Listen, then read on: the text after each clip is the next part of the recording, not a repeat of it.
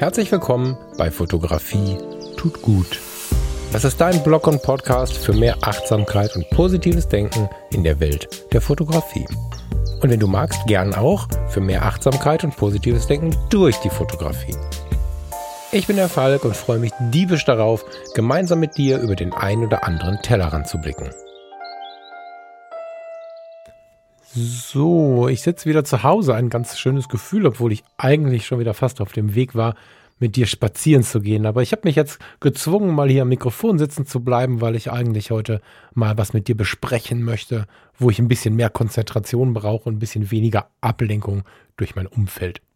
Auch wenn die Ablenkung so ein bisschen, so ein bisschen das Gewürz ist, wenn ich mit dir draußen unterwegs bin. An der Stelle vielleicht auch einen mega lieben Gruß an jeden und jede von euch, die sich zurückgemeldet haben zur letzten Woche. Und ich bin total faszinierend, dass ganz viele noch mit mir mitgegangen sind nach dem Ende der Sendung. Und das war wirklich eine sehr verbindende Sendung, so habe ich das zumindest wahrgenommen. Für mich war das intensiv, dich und euch da draußen zu wissen und ähm, es war auch sehr intensiv zu lesen, was da bei euch passiert ist, während in mir eine ganze Menge passiert ist. Vielen lieben Dank.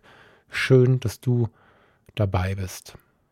Heute möchte ich so ein bisschen erste Hilfe leisten. Ich bin von Haus aus Rettungsassistent, ich habe zuvor Kinderkrankenpflege gelernt, ich habe in der Psychiatriepflege gearbeitet, ich habe mich viel damit beschäftigt, wie der Mensch sich in welcher Situation auch immer möglichst den Umständen entsprechend wohlfühlen kann. Und ich bin auch lange Patient gewesen. Das heißt, ich musste das Ganze auch auf mich anwenden und das Ergebnis ist Geschichte. Das Ergebnis kennst du.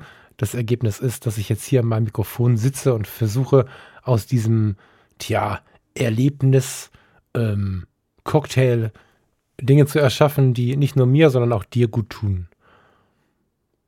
In meiner Schublade liegen verschiedenste Konzepte für Hörbücher oder Hörkurse, wie auch immer man das benennen möchte. Und da geht es auch viel um den inneren Frieden. Mit Hilfe der Fotografie. Wie erreiche ich inneren Frieden? Wie kann ich meinen Reset-Knopf drücken? Wie kann ich mich entkoppeln von dem totalen Drama, indem ich mir die Kamera schnappe und losziehe?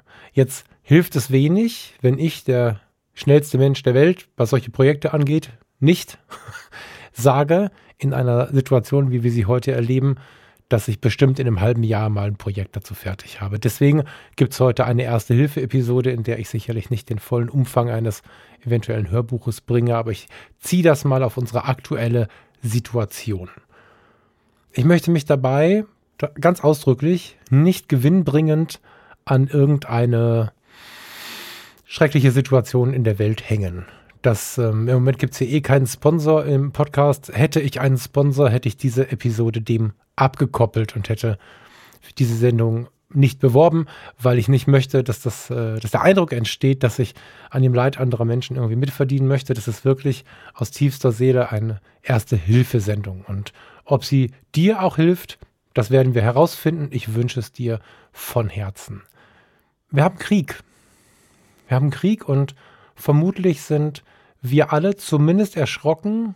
Manche von uns sind aber auch geschockt. Und die ersten Tage, aber auch der weitere Verlauf führt immer dazu oder führt häufig dazu, dass wir viel Zeit am Smartphone verbringen, dass wir mit offenem Mund vor dem Fernseher sitzen und aufgeregt mit unseren Lieben oder auch mit den Kollegen und Kolleginnen oder mit den Passanten, die wir so treffen, Gespräche führen. Und Thema unserer Gespräche ist dieser Tage nicht selten Sorge und Angst. Und da, wo wir jetzt stehen, ist auch die Lage für das, was wir sonst gewohnt sind, muss man dazu sagen, ganz, ganz wichtig. Ne?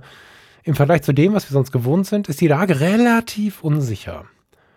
Vermeintlich relativ unsicher. Hm? weiß ich nicht. Ich vermag das auch nicht zu 100 Prozent zu beurteilen.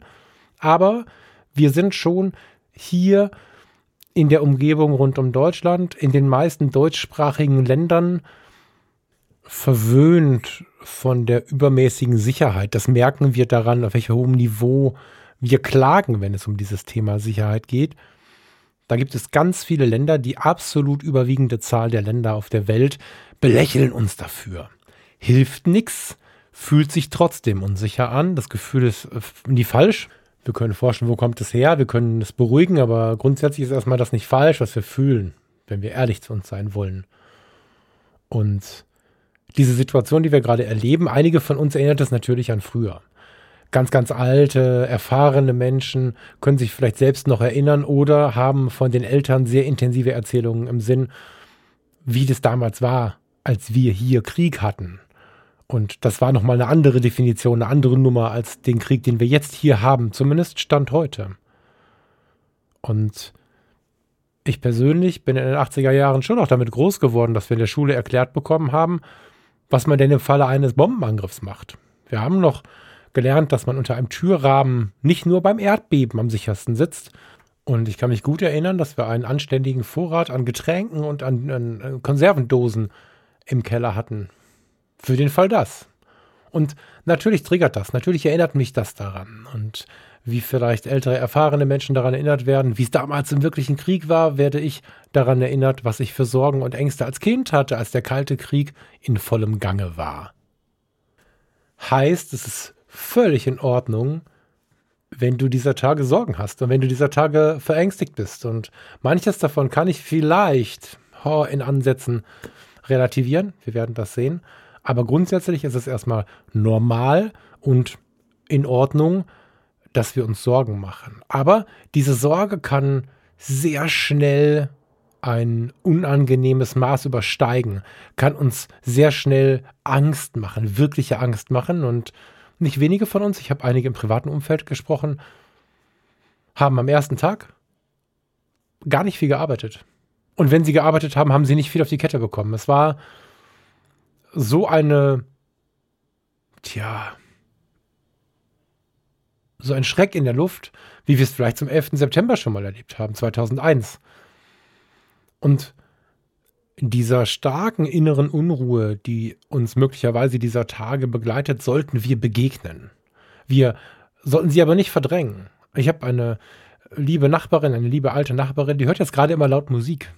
Das ist meiner Meinung nach vielleicht ihr Weg, aber ich würde dir gerne noch ein paar andere Wege mitbringen und in dieser Erste-Hilfe-Sendung möchte ich dir die Kamera in die Hand drücken und dich vor die Tür schicken. Und dann lass uns mal überlegen, mit welchen teilweise total einfachen Selbstprogrammierungen, großes Wort, ne? Mit welchen Tätigkeiten mit der Kamera in der Hand wir ein bisschen mehr zur inneren Ruhe kommen können. Ich wünsche dir von Herzen, dass es funktioniert und lade dich jetzt gerne ein, vielleicht einen Stift und einen Zettel zu nehmen, je nachdem, was du für ein Typ bist, oder einfach diese Sendung zu hören in einer entspannten Situation und vielleicht schon mal zu überlegen, während du es hörst, wann du denn mal losziehen könntest. Wichtiger Hinweis für den Fall, dass du das hier später hörst und bis hierhin noch nie abgeschaltet hast. Diese Sendung braucht natürlich keinen Krieg. Es reicht ein Streit, Liebeskummer, Unfrieden, um diese Sachen so ein bisschen umzusetzen und um sich darauf zu beziehen. Ähm, man kann viel davon auf andere Situationen setzen. Das heißt, eigentlich geht es darum, wie findest du den inneren Frieden in einer Krisensituation. Die erste Frage, die du dir stellen kannst und die ich mir auch regelmäßig stelle, wenn ich so innerlich gestresst bin, ist die Frage nach dem eigentlichen Schmerz. Was ist denn der Auslöser des Ganzen? Der Schmerz ist der Schmerz, das Gefühl ist okay. Das möchte ich nicht wegschieben, weil das ist dann wieder ein Verdrängen, das ist wieder unehrlich zu mir selbst. Aber was löst denn meinen Schmerz aus? Ganz oft sind es diffuse Gefühle und so ein, so ein unterschwelliges Bauchgefühl. In dem Moment wirst du die klare Antwort darauf nicht finden. Dann bringt die Fotografie dich wahrscheinlich eher erstmal darauf, ein bisschen zu sortieren und herauszufinden, was ist da eigentlich los. Aber wenn es einen klaren Schmerz gibt, halt ihn dir mal vor Augen.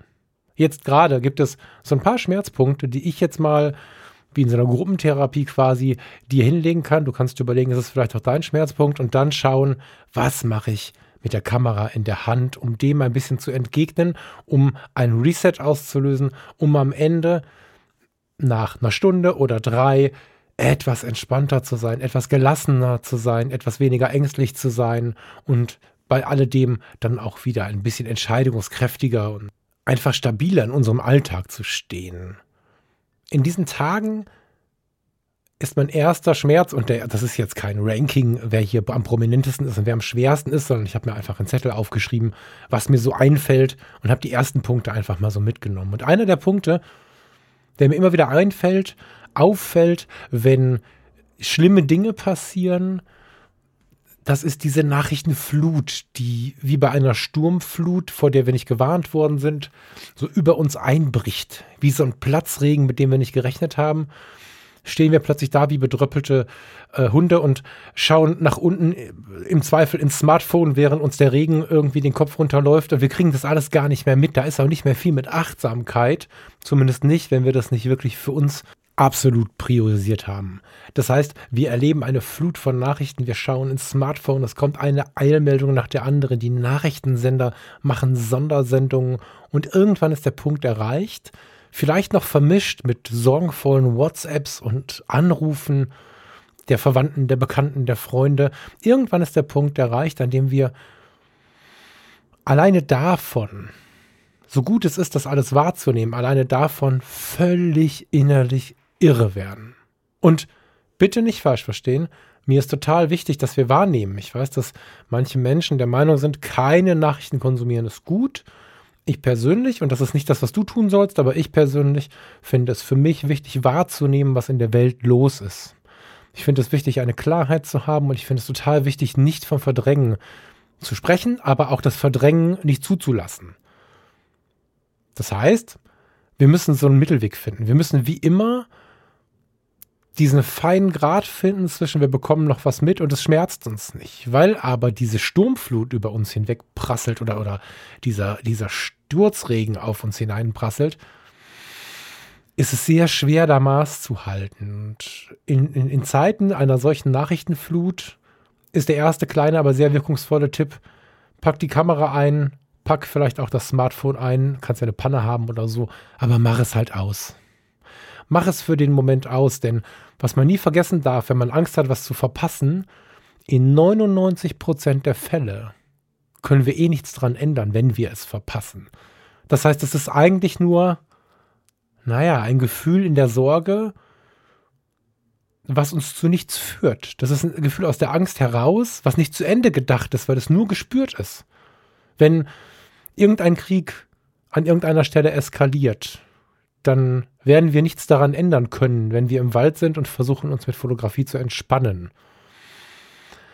Wenn wir etwas weiter weg sind von einem verwandten, bekannten, Freund, geliebten Menschen, wie auch immer, der gerade sehr krank ist, wird uns die Nachricht, dass es ihm noch schlechter geht, in diesem Moment zwar das Gefühl geben, alles mitbekommen zu haben, aber in diesem Moment können wir trotzdem nichts daran ändern. Es gibt Ausnahmen, um Himmels Willen. Ja, also nicht, dass, wenn du jetzt gerade aber schreist, hast du wahrscheinlich Rest. Es gibt Ausnahmen. Aber oftmals ist es so, dass wir auch in nicht endzeitlichen Situationen uns total an das Smartphone fesseln. Und wenn wir uns ein bisschen von der Sorge befreien wollen, wenn wir ein bisschen das, den Geist wieder frei bekommen wollen, nicht verdrängen, den Geist ganz natürlich und ehrlich frei bekommen wollen, müssen wir diese Nachrichtenquelle ausschalten. Für den Moment. Einfach vielleicht auch nur, um wahrzunehmen, was es mit uns macht. Um uns erinnern zu können, wenn wir wieder mal im Overflow sind, dass es eigentlich auch anders geht. Dass es sich unter Umständen anders anfühlt. Nicht, wenn der Krieg da ist oder nicht da ist, sondern, und das ist die erschreckende Nachricht daran, wenn Smartphone an oder aus ist. Wenn wir also jetzt auf der Suche nach ein bisschen innerem Frieden sind, Kiste ausmachen. Es gibt Menschen, die bekommen das in so einer Situation nicht hin. Die haben zum Beispiel Sorge, dass jemand anrufen könnte von den Freunden und Verwandten, dass irgendwas passiert wäre oder vielleicht hast du auch Verwandte in einer Krisenregion. Dann würde ich versuchen, die Zeit kurz zu investieren, um wenigstens die Benachrichtigungstöne dieser Eilmeldungen auszuschalten. Das ist schon ganz viel wert. Und wenn du es dann noch schaffst, nicht alle zwei Sekunden zu gucken, ist auch schon was gewonnen. Das ist nicht das Ideal, aber es ist auch schon was gewonnen. Der zweite Schmerz, den ich habe, ist eine tiefe Sorge um Menschen, die sich, zumindest was die Nachrichtenbilder angeht, meistens im urbanen Raum befinden. Das ist nur eine Sorge oder eine, eine Gedankenverbindung, die, die, die die Nachrichten provoziert haben, aber sie ist da. Natürlich haben die Menschen auf dem Land genauso Sorge, aber dadurch, dass wir in den Nachrichtenkanälen meistens die Städte sehen, ich habe fast nur Kiew gesehen gestern im Fernsehen und Es ist so, dass diese urbane Berichterstattung, wenn es um Kriegsgebiete geht, uns so ein bisschen dazu führen, dass wir im urbanen Raum immer wieder daran erinnert werden. Das heißt, so sehr ich die Streetfotografie schätze und liebe, weiß ich gerade nicht, ob sie für mich hier und heute, nächste Woche vielleicht wieder, aber für mich hier und heute der Ort oder die Tätigkeit, das Beschäftigungsfeld wäre, mit dem ich mich jetzt versuchen würde zu resetten. Ich würde versuchen, den urbanen Raum zu meiden. Ich habe dort keine Monitore, die mir im Fernsehladen oder wo auch immer anzeigen, was gerade wo passiert ist. Ich habe dort keine Nachrichten, Zeitungen, nicht diese Masse an Gesprächen, die ich im Vorbeigehen höre und immer wieder tot, tot, tot, tot, tot aufschnappe. Und auch da geht es mehr darum, Trigger, die mich wieder irgendwie negativ stimmen, zu vermeiden. Und es geht nicht ums Verdrängen. Aber wenn ich mal runterkommen will, wenn ich mich resetten möchte, dann ist es meiner Meinung nach gut wahrzunehmen, wie nehme ich die Nachrichten wahr. In meinem Fall war es viel urbaner Raum, also versuche ich, wenn ich mit der Kamera losziehe, um mich zu entspannen, den urbanen Raum diesen Moment lang zu vermeiden. Das ist wie wenn ich nach der Arbeit mal durchatmen möchte, weil ich so viel Stress im Job hatte, dann ist es jetzt auch nicht die beste Idee, zu der Ursache des Ganzen oder sagen wir besser zu dem Ort, an dem, mit dem ich das verknüpfe, zu fahren, um dort spazieren zu gehen. Der Ort, wo deine Firma ist, kann der schönste Ort, der schönste Stadtteil der Welt sein. Wenn du dich den ganzen Tag oder die ganze Woche schon davon gestresst fühlst, dann schnapp dir nicht deine Partnerin oder deinen Partner und geh an diesem Ort spazieren. Du möchtest dich für den Moment entkoppeln von dem Ganzen, du möchtest ein bisschen Energie auftanken und nicht noch mehr Energie davon wegsaugen lassen, dass dich Dinge die ganze Zeit an diese Situation erinnern, von der du eigentlich für den Moment wegkommen möchtest. Ein weiterer Schmerz, den ich an Tagen wie diesen spüre, ist dieser Überraschungseffekt, ist diese absolute Hast und, und, und, und Zeitnot, die damit verbunden ist. Also in diesem konkreten Fall habe ich nicht so schnell damit gerechnet. Und selbst wenn ich in diesem Punkt keine Zeitverbindung habe, ist es auch so, dass ein Angriff, wie auch immer geartet er ist, fast immer, es sei denn, er kommt von hinten durchs Auge und so, aber in der Regel passiert er plötzlich. In der Regel rechnet man nicht mit ihm und es gibt eine gewisse Hektik in der ganzen Geschichte die Menschen, von denen wir hören, die wir vielleicht auch sehen, vielleicht sogar mit denen wir sprechen oder schreiben. Ich habe gestern noch mit einer alten Bekannten aus Odessa in der Ukraine geschrieben, mit einer dicken Gänsehaut auf den Unterarmen und mit, mit, mit dem Endsatz, ich bete für euch.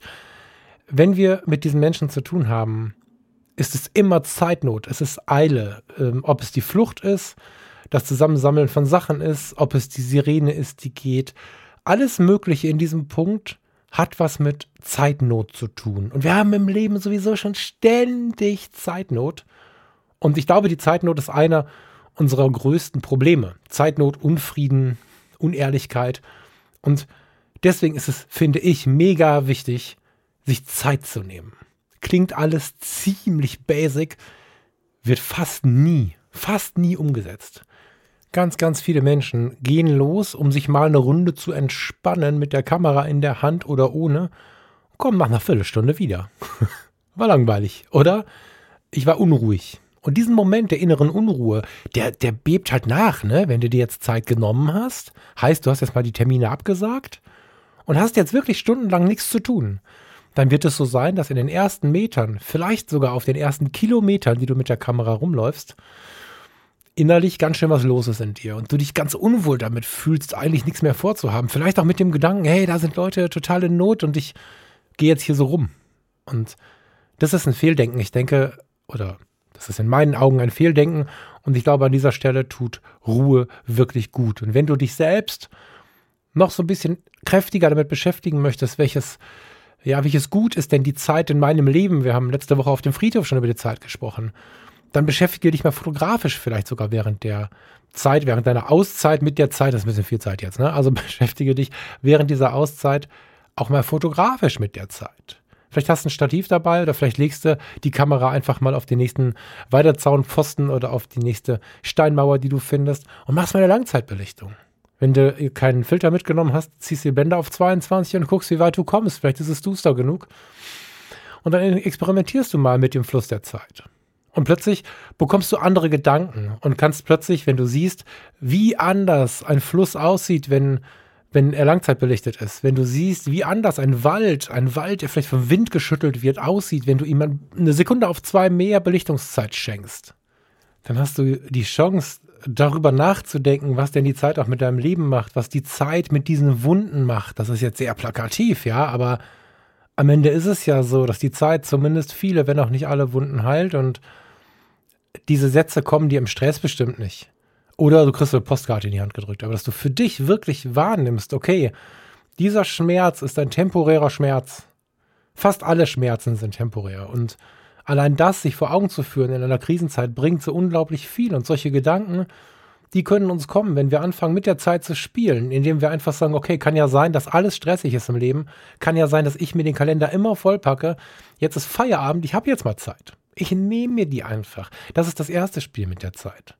Damit gönnst du dir was. Dein Unterbewusstsein merkt, ah krass, der kümmert sich mal wieder um mich. Das sind alles schon Punkte, wo, wenn auch nicht der konkrete Druck des Krieges, aber innerlich schon ein bisschen Druck abfällt.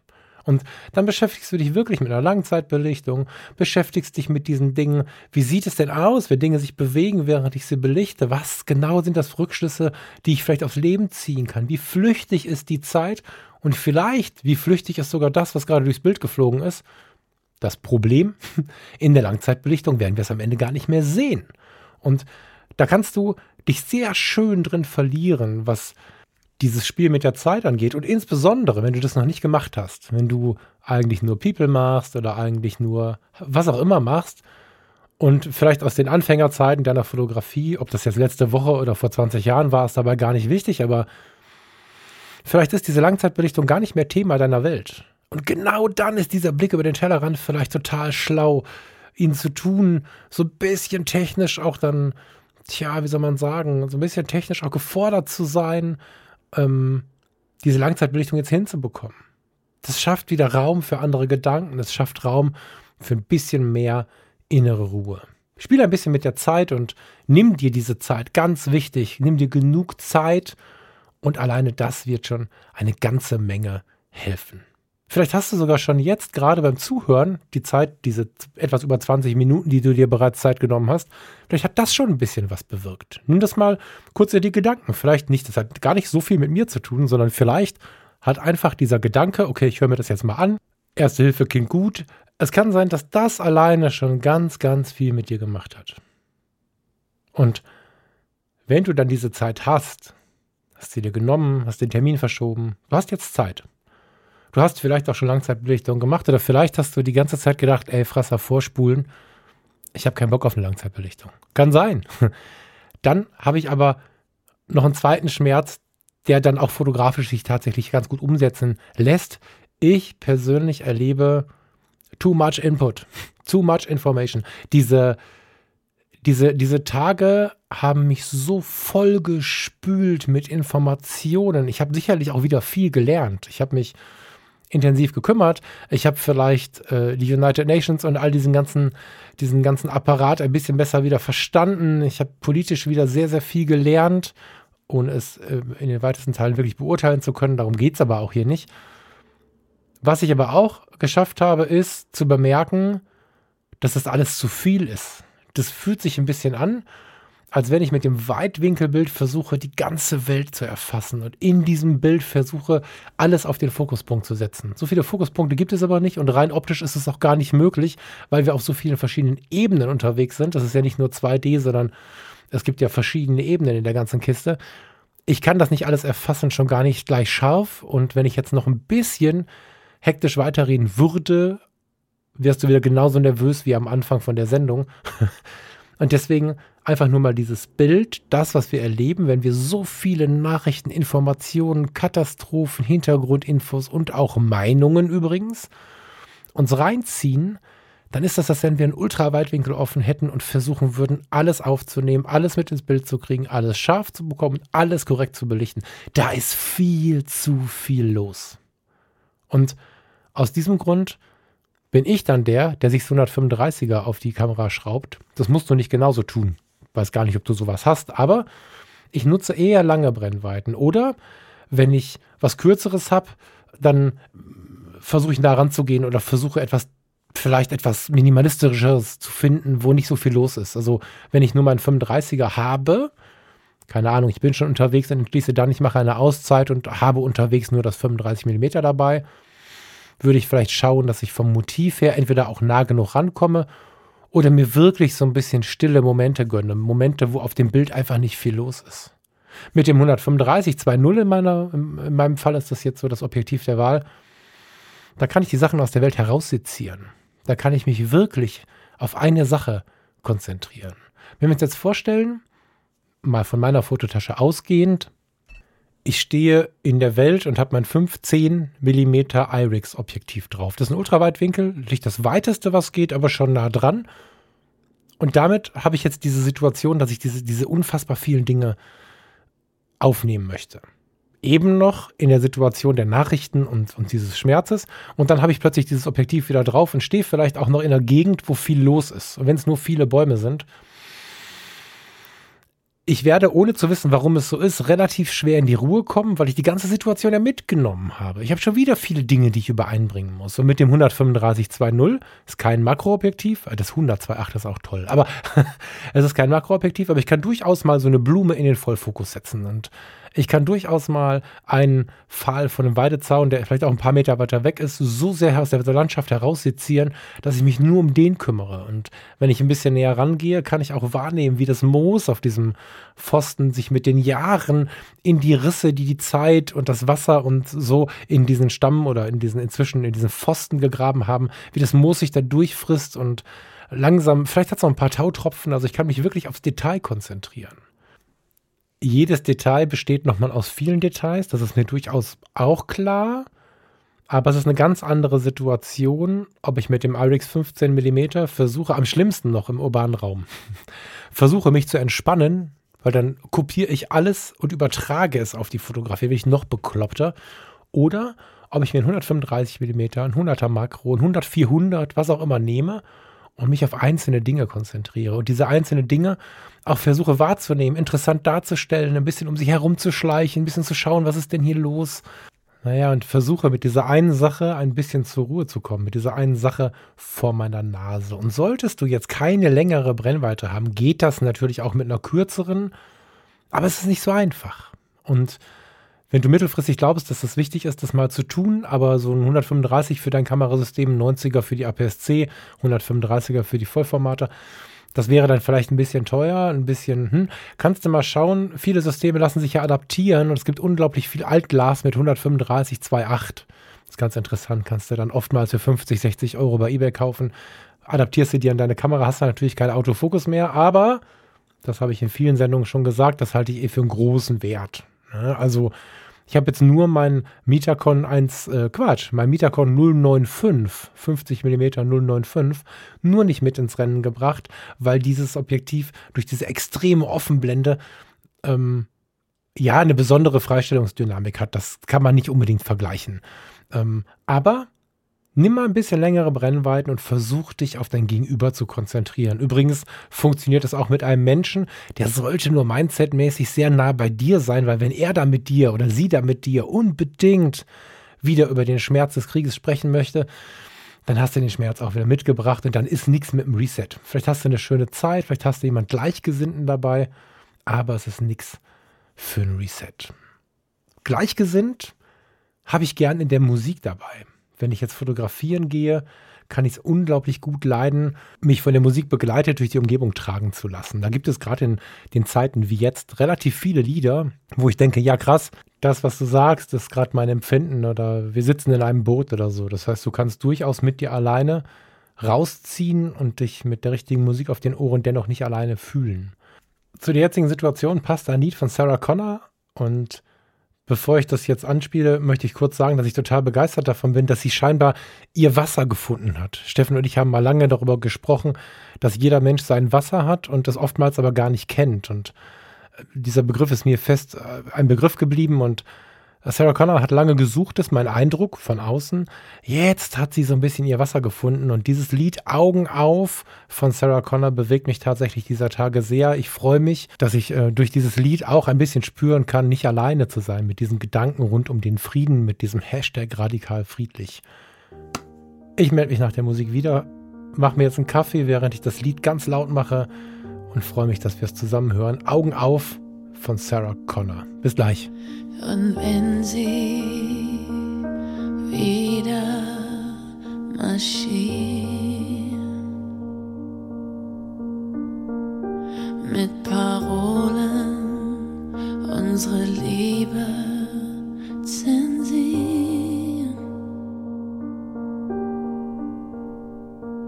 Siehst du die Welle dort am Horizont? Aus Angst wird Wut und aus Wut wird Gewalt. Sie rast auf uns zu in Menschengestalt. Siehst du die Welle, wie sie näher kommt? Bleibst du mit, läufst du weg oder tauchst du hinein? Traust du dich mit deiner Meinung alleine zu sein? Augen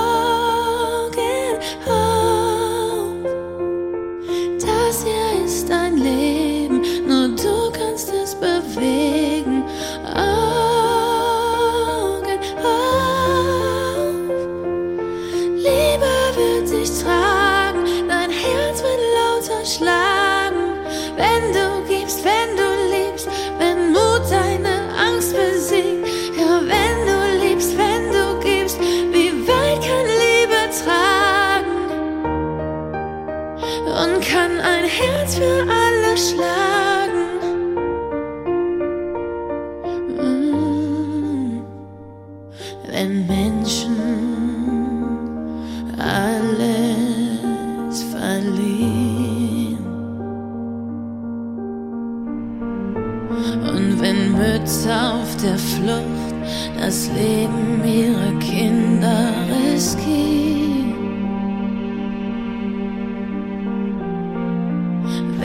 das fühlt sich nicht richtig an, an dieser Stelle reinzugrätschen, aber so ist der Deal mit der GEMA. Insofern empfehle ich dir von Herzen, mal bei Spotify zu schauen. Da habe ich eine Playlist online, die genauso heißt wie dieser Podcast, Fotografie tut gut. Da findest du dieses Lied und wenn du lange nicht reingeschaut oder besser gesagt reingehört hast, dann hör doch mal bei Sarah Connor rein. Das äh, funktioniert, das wirkt und irgendwie ist sie ganz persönlich tatsächlich. Ich bin jetzt nicht der Typ für ein Fanboy-Tum, deswegen empfinde ich das vielleicht auch ein bisschen anders, aber das, was sie tut, tut mir gut.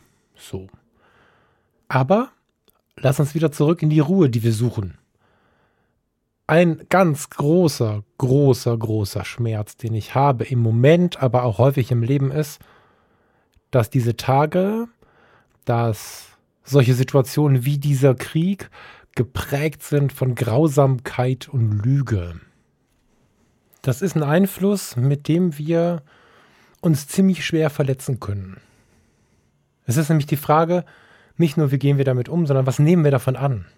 Wenn wir von außen im Erleben Lüge erleben, Unwahrheit erleben und das wird uns zu viel, können wir das irgendwann nicht mehr differenzieren. Und dann wird es ziemlich gefährlich, weil wir dann nämlich anfangen zu verallgemeinern. Hast du schon mal in der letzten Zeit oder auch vielleicht dein Leben lang, weil du es so vorgelebt bekommen hast, diesen Satz gesagt, Politiker sind doch nur Lügner? Oder diese reichen Fatzkeln sind doch nur Lügner? Oder die müssen halt gucken, wie sie an ihr Essen kommen, das sind doch nur Lügner, die sind unehrlich. Es gibt ganz viele ziemlich grausame Vorurteile, die wir so gelernt haben und die auch vielleicht aus dem falschen Umgang mit Enttäuschung heraus resultieren. Weil wie sollen alle, was auch immer, Lügner sein? Es sind nie alle, wenn es darum geht, etwas besonders Tolles oder etwas besonders Schlimmes zu schreiben. Die Welt ist viel differenzierter, als dass wir eine Menschengruppe, eine Berufsgruppe als Lügner oder als bösartig darstellen können. Da gibt es bestimmt die ein oder andere Ausnahme, aber ich persönlich weigere mich zu sagen, dass jeder Politiker auf diesem Planeten ein Lügner ist, jeder reiche oder arme Mann ein Lügner ist und so weiter und so fort. Das ist das Resultat eines ziemlich undifferenzierten und vielleicht sogar angstbehafteten, verdrängenden Umgang mit der Wahrheit, mit der eigenen Enttäuschung. Und der vielleicht stärkste Moment, auf den wir Einfluss nehmen können, das ist das, was in uns passiert. Wir haben ja dieses spannende Unterbewusstsein, was uns einfach auf Schritt und Tritt begleitet, ob wir das wollen oder nicht. Wir haben keine Möglichkeit, eine Auszeit von unserem Unterbewusstsein zu nehmen. Ganz im Gegenteil, wenn wir uns eine Auszeit nehmen, ist das Ding noch viel kräftiger und es ist ein Teil von uns. Und dieses Unterbewusstsein hat ich glaube manchmal charakterbildend sogar, eine sehr enge Verbindung zur Wahrheit. Und wenn wir verdrängen, wenn wir uns selber belügen, wenn wir uns selber etwas vormachen, wenn wir in den Spiegel schauen, face to face, tatsächlich im Äußeren oder auch im Inneren, und wir belügen uns, und wenn wir uns nur vorlügen, dass wir nicht lügen, dann ist dieser ständige Beobachter, dieses Unterbewusstsein die ganze Zeit mit am Start. Und im ganz kleinen, kleinen, kleinen können wir anfangen, uns selbst so ein bisschen daran zu gewöhnen, uns nicht mehr zu belügen. Und wenn wir jetzt draußen unterwegs sind, das ist ein Punkt, der mir tatsächlich mit den Jahren relativ viel gebracht hat. Fotografisch, aber auch was das Leben angeht und was das eigene Lieben, Selbstliebe, Vertrauen, Selbstvertrauen, aber auch Vertrauen in andere angeht. Ich hatte vor, vor einigen Jahren, ach, das ist ja natürlich viele Jahre her, aber ich hatte vor vielen Jahren, bei Facebook gab es so eine Spalte, da konnte man seine politische Richtung eingeben. Da stand regierungskritisch. Das ist so ein globaler Begriff, das ist der Wahnsinn. Ich meine, kritisch zu sein, lass uns da jetzt keine eigene Episode drüber aufmachen, ist natürlich in Ordnung, aber ich war so global misstrauisch. Und Vertrauen, nicht jetzt der einen oder der anderen Regierung, lass uns nicht politisch werden, nicht der einen oder anderen Partei, darum geht es gar nicht, aber ein gewisses Gott- oder Menschenvertrauen wieder aufzubauen, ein gewisses Vertrauen auch in mich selbst zu stärken. Das ist mir gelungen, indem ich festgestellt habe, dass ich da bei mir anfangen muss. Ich ähm, darf nicht, wie es vielleicht in ganz jungen Jahren normal ist, ewig weitergehen mit meinen Lebenslügen, sondern ich muss mir sehr wohl bewusst sein, was ich nicht kann. Ich muss mir sehr wohl bewusst sein, was mir nicht steht. Und wenn wir fotografieren gehen, jetzt gerade, wir wollen ja, erinnern wir uns an den Part vor Sarah Connor, wir wollen ja die Kamera in die Hand nehmen, rausziehen und Dinge tun mit der Kamera, die uns gut tun. Und wir wollen erkennen, dass wir mit dem Ultraweitwinkel im urbanen Raum vermutlich kopieren, was uns gerade schmerzt, während wir mit dem Teleobjektiv in einem stillen Rückzugsort vermutlich uns sehr konzentrieren und in uns wiederfinden können. So empfehle ich aufs allerschärfste und wärmste zugleich, in diesen Fotos nicht zu lügen.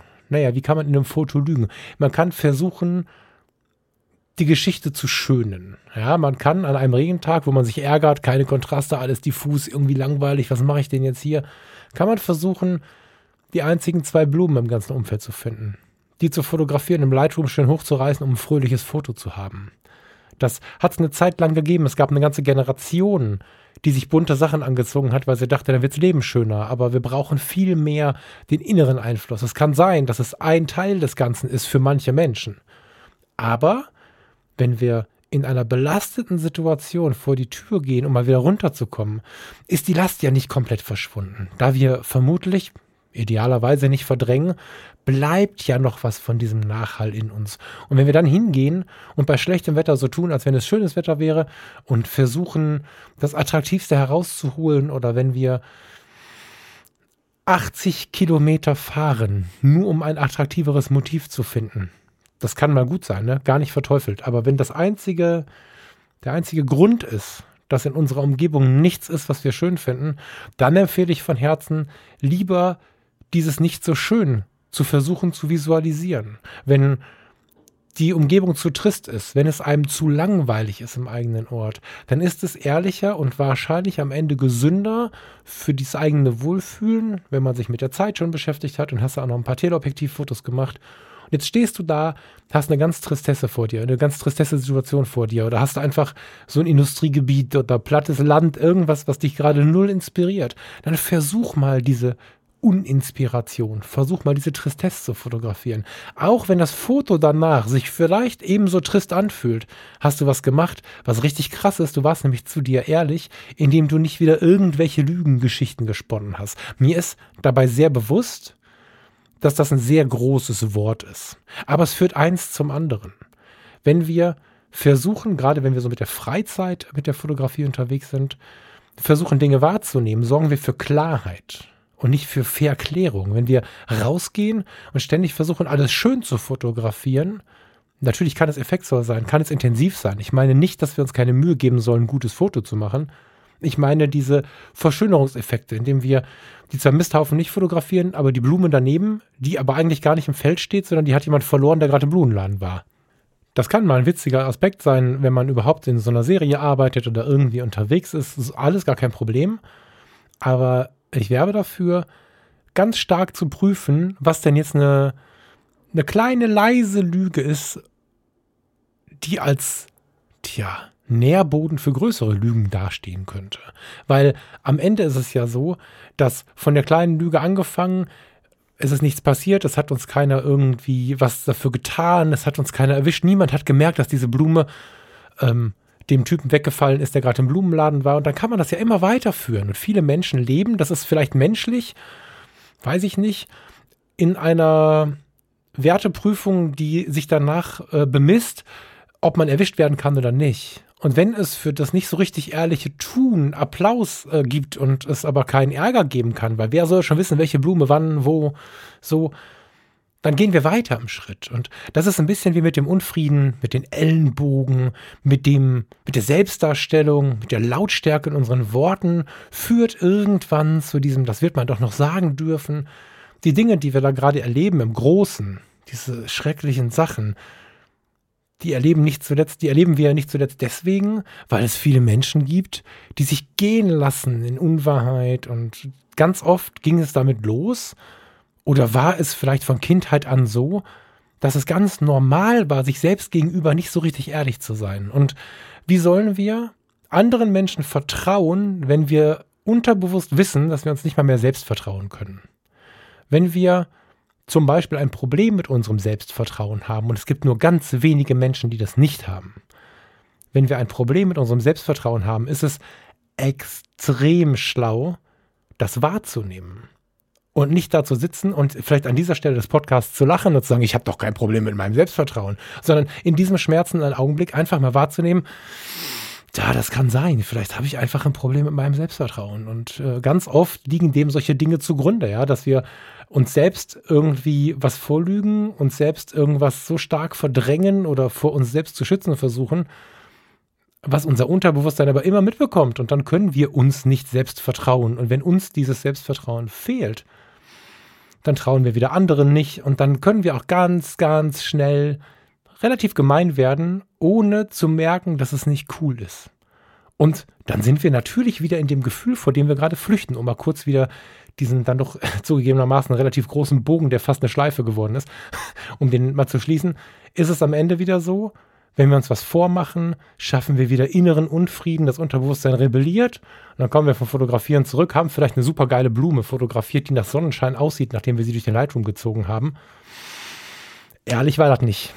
Und dann stehen wir wieder da wie vorher. Deswegen wirklich ein warmer Tipp, wenn es um die Fotografie geht, die uns weiterbringen soll, würde ich, auch wenn es vielleicht lächerlich wirkt, von einer Lüge zu sprechen oder so starke Worte wie eine Lüge zu benutzen, empfehlen, wirklich die Realität zu fotografieren und mich eher auf das vertrocknete oder alte braune Blatt zu stürzen, wo die Tropfen des Regens so runterhängen, als dass ich die einzige Blume suche, die vielleicht vom, äh, vom, vom, vom Fahrrad gefallen ist oder die ich vielleicht sogar deswegen gekauft habe. Ehrlichkeit in dem Fall ist extrem wertvoll. Ich persönlich, ich mache jetzt relativ wenig Hochzeiten, so eine hätte ich nächstes Jahr noch, aber das, das ist ähm, dieses Jahr meine ich. Das ist was, ich bewerbe das ja nicht mal mehr, aber wenn ich Hochzeiten fotografiere, dann bespreche ich das mit den Brautpaaren vorher, dass ich sage, passt auf, liebe Leute, wir fotografieren euren Tag. Wenn es regnet, regnet es und dann gehen wir mit Schirm raus und machen schöne Hochzeitsfotos mit Schirm. Wir werden keinen Himmel austauschen, das könnte man. Wir tun es nicht. Wir werden keine Sonne scheinen lassen, wo es grau war. Und wenn die Stimmung für eine Stunde auf drei im Eimer ist, dann fotografiere ich die schlechte Stimmung. Einfach nur, weil es ehrlich ist, weil es ein Moment ist im Tag. Es soll sicherlich nicht der schönste Tag im Leben werden. Ich hoffe, da kommen viele andere Tage, die noch viel schöner werden. Sonst wäre der ganze, die ganze Idee der Ehe ja irgendwie hinfällig. Und diese Ehrlichkeit nehmen die Paare mit extrem viel Begeisterung an. Manche sind erstmal so ein bisschen irritiert und denken, ja, so mit Regenschirm ist das nicht irgendwie, hm. Aber am Ende stellen sie fest, nicht stimmt. Alles andere wäre ja auch eine Lüge. Und dann hast du ein Bild, das ist jetzt im übertragenen Sinne nicht mehr das Problem des Fotografen, sondern das ist dann das Problem ja, des Kunden quasi. Dann steht da im Flur auf dem Highboard ein Leben lang ein Hochzeitsfoto mit einem ausgetauschten Himmel. Und man schaut sich jeden Tag dieses Bild an und kollidiert im Unterbewusstsein mit der eigenen Erinnerung des verregneten Tages. Also Eine fotografische Ehrlichkeit im ganz Kleinen angefangen mit dem Blümchen auf dem Feld ist was, was uns wirklich gut tun kann. Und aus einer etwas verdrängenden Welt, aus einer Welt, in der wir vielleicht aus der Not heraus gelernt haben, nicht immer die Wahrheit zu sagen, nicht immer zu uns oder anderen zu stehen, auszubrechen und plötzlich so zuwendend irgendwie zu sein der Wahrheit gegenüber, aber auch der, der Friedlichkeit gegenüber. Ja, so ein bisschen wie im Song auch, Augen auf beschrieben, ist ein Mega-Erlebnis. Ist ein bisschen großes Erlebnis, um das jetzt nach einer Dreiviertelstunde Podcast zu erwarten. Aber vielleicht als kleine Inspiration oder vielleicht auch als so ein, so ein Wegpunkt, den man mal ins Auge fassen könnte, wenn man da noch nicht steht. Es gibt ein Zitat zum Weiterdenken, was mich schon relativ lange beschäftigt und immer mal wieder beschäftigt. Das ist von Leon Bleu. Bloy wird er geschrieben. Ich müsste das mal herausfinden, wie man das ausspricht. Ich stolper da jedes Mal drüber. Im Herzen der Menschen gibt es leere Orte. In sie dringt das Leid und die Sorge ein, damit sie fühlbar zu existieren beginnen. Das heißt, vieles von dem, was in uns als Sorge entsteht, entsteht daraus, dass wir leere Momente im Herzen haben, dass wir vielleicht noch alte Wunden haben, unbewohnbare Räume in unserem Herzen, die dazu führen, dass wir uns riesige Sorgen machen. Ich selber, ich habe es hier schon ein paar Mal erzählt, habe eine ziemlich unklare, für mich ziemlich unlogische, na, es ist immer unlogisch, ne? Ich habe Flugangst. Und kognitiv könnte ich dir, weil ich auch gleichermaßen ein Fan der Luftfahrt bin, erklären, warum ich keine Flugangst haben muss. Wenn ich in der Kiste drin sitze, habe ich Sorge davor. Und da gibt es einfach Dinge, bei denen ich das Gefühl habe, dass diese Angst ein wenig abnimmt. Meine, meine Flugangst wird ein bisschen besser mit jedem Jahr, dass ich mich mehr in mir finde mehr Frieden mit mir finde, mehr Ehrlichkeit finde. Und es ist schon um einiges besser geworden in den letzten Jahren. Und das finde ich ganz, ganz spannend, dass du, wenn du, oder in dem Fall muss ich von mir reden, wenn ich mit mir ins Reine komme, dass Ängste, die ich habe, mich nicht mehr so feste packen können. Und dass ich die Erkenntnis inzwischen gewonnen habe, dass Situationen, die nicht geil sind, angefangen von einer kleinen Unstimmigkeit bis zu so einem Kriegsmoment, je nach persönlicher Konstitution, nach Resilienz, die ich vielleicht aufbauen konnte, nach innerer Stärke, innerer Zufriedenheit, Selbstvertrauen, all diese Dinge führen dazu, so ein Mist etwas klarer zu durchleben. Ich möchte nicht sagen besser, ich möchte nicht sagen, dass es weniger wehtut, aber Klarheit tut sehr, sehr gut. Und bei der Flugangst ist es ähnlich. Ich, einen Satz noch und dann gehen wir da raus, weil du den vielleicht auch auf die aktuelle Sorge umschreiben könntest. Wie würde ich mich jetzt fühlen in diesem Moment, wenn ich keine Angst hätte? Das ist was, was ich mich im Flugzeug regelmäßig frage. Wenn ich da sitze und, und es geht mir schlecht, obwohl ich mich ja eigentlich darauf freuen könnte, was die Reise für mich bereithält, was da alles an Erfahrungen und vielleicht auch an schönen Fotos auf mich zukommt, sitze ich da und habe Angst. Bei jedem Geräusch, bei jeder Bewegung in den Triebwerken habe ich Angst. Und dann schaue ich mich um und stelle mir die Frage, wie würde es mir jetzt gehen, wenn ich keine Angst hätte? Führt ja in so einem Flugzeug automatisch dazu, dass man die anderen anschaut und denkt, wieso habt ihr keine Angst? und dann bemerkt man ein bisschen was. Dann bemerkt, die sind ja nicht alle doof, sondern ich habe eine irrationale Angst und die anderen können es genießen. Und jedes Mal, wenn ich mir dann vorstelle, okay, krass, die können es genießen, ich würde mich so und so fühlen, ich würde mir das Gefühl ja vorstellen, kommt das ein bisschen mit rein wir, wir können uns schon ein bisschen lenken. Und wenn wir uns dann auch noch zuschauen oder wenn wir uns dann auch noch anschauen, dass die, dass die ähm, Mitarbeiter, dass, das, dass die Crew des Fliegers total gechillt ist, weil die das einfach ständig machen, auch wenn mal ein paar Luftlöcher kommen und so, dann wird mir ein bisschen klarer, dass das nicht sein muss. Und dann geht die Angst auch langsam wieder. Und diese Begegnung mit der Angst, das ist das, worauf ich hinaus möchte, tut wirklich gut. Und da sind wir wieder aber auch im direkten Moment, diese Angst anzuerkennen. Unsere Schwäche ist es heute noch eine Schwäche, gesellschaftlich eigentlich nicht mehr, aber aus dem alten Stiefel, den wir vielleicht mal gelernt oder in dem wir vielleicht groß geworden sind, gesprochen, ist diese Schwäche anzuschauen eines der Elemente, die uns aus dem Stress und aus der Angst herausholen könnten. Ich wünsche dir von Herzen, dass du die Zeit findest, oder nein, sagen wir es anders. Ich äh, wünsche mir von dir, dass du dir die Zeit nimmst, dich ein bisschen rauszuziehen, dass du vielleicht ohne das Smartphone, ohne diese Nachrichtenflut, ohne die Möglichkeit, dass dich Eilmeldungen erreichen, raus in die Welt gehst, dass du dir nicht nur die Zeit nimmst, mit der Kamera unterwegs zu sein, sondern auch vielleicht ein bisschen mit der Zeit spielst, Wenn nicht dieses Mal, dann vielleicht beim nächsten Mal. Vielleicht dich mal an so eine Langzeitbelichtung herantraust, Highspeed, was auch immer mit Zeit so möglich ist, gezielte Unschärfe. Spiel ein bisschen mit der Zeit, lass dich so ein bisschen treiben von den Gedanken, die dir vielleicht kommen, während du mit der Zeit spielst. Arbeite gegen diesen Überraschungseffekt, gegen diese zeitnötige mh, hm, Eile und, und, und notbelastete Situation, die wir gerade in den Nachrichten sehen, indem du dir diese Zeit nimmst und, und einfach mal runterkommst. Mach was gegen diesen Weitwinkel, diese Wahrnehmung von so vielen Dingen und geh ein bisschen ins Tele oder so ins Makro, fotografiere ein bisschen auf den Punkt, konzentriere dich auf einzelne Punkte, pack dir ein bisschen nette Musik auf die Ohren und versuche, wenn du kein Teleobjektiv hast, dich um etwas ruhigere, etwas leerere Räume zu kümmern. Nimm ausnahmsweise den leeren Garagenhof, anstatt dass du die Autos fotografierst, die vielleicht um die Ecke stehen. Versuche dich auf die leeren Felder oder auf den etwas homogenen Wald zu konzentrieren, anstatt im wilden Mischwald mit 15 Millimetern wieder zu versuchen, alles draufzukommen oder noch schlimmer, in der Stadt sich wieder den gleichen Einflüssen auszusetzen, die du schon die ganze Zeit in den Nachrichten hörst. Versuch ehrlich zu fotografieren, versuch anzunehmen, was ist, versuch eine gewisse Klarheit zuzulassen und versuch runterzukommen. Erlaube dir, dass es dauert, bis du runterkommst. Erlaube dir weiterhin Sorge, wenn sie zu laut wird. Hinterfrage die Sorge. Hinterfrage, wie wäre es, wenn ich jetzt keine Sorge hätte. Hinterfrage, was du vielleicht in dir verändern kannst, damit Sorgen und Probleme und Nöte vielleicht kleiner werden, dass das ganze Alltägliche vielleicht etwas einfacher wird. Das als kleine erste Hilfe. Jetzt nochmal in drei Minuten zusammengefasst, was ich vorher in 50 Minuten auseinandergewälzt habe. Ich wünsche dir von Herzen, dass wir ganz gut durch diese Zeit kommen. Ich wünsche dir von Herzen ein wunderschönes Wochenende und wenn du das hier später hörst, eine total schöne Zeit. Danke, dass du dabei warst. Und wenn du die Zeit hast, nein, wenn du dir die Zeit nehmen magst, hör jetzt nochmal komplett Augen auf von Sarah Connor, würde ich mich drüber freuen. Mit dem Hashtag radikalfriedlich wünsche ich dir eine gute Zeit und freue mich auf nächste Woche. Ciao, ciao.